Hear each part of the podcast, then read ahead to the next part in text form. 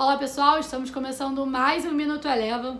Hoje, dia 14 de junho de 2021, em semana de decisão de política monetária tanto aqui no Brasil quanto nos Estados Unidos, na próxima quarta-feira.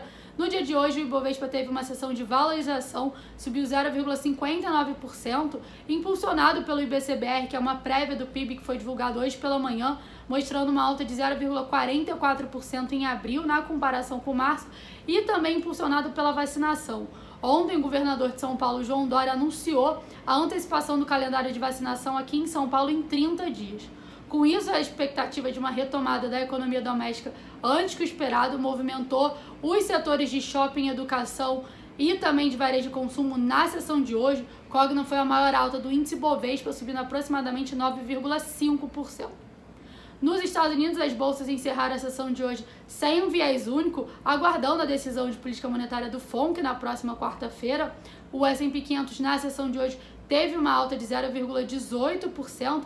Vai lembrar que antes da decisão de política monetária do FONC na quarta-feira, amanhã a gente também tem dados relevantes nos Estados Unidos, nos Estados Unidos, tem a divulgação das vendas do varejo e da produção industrial.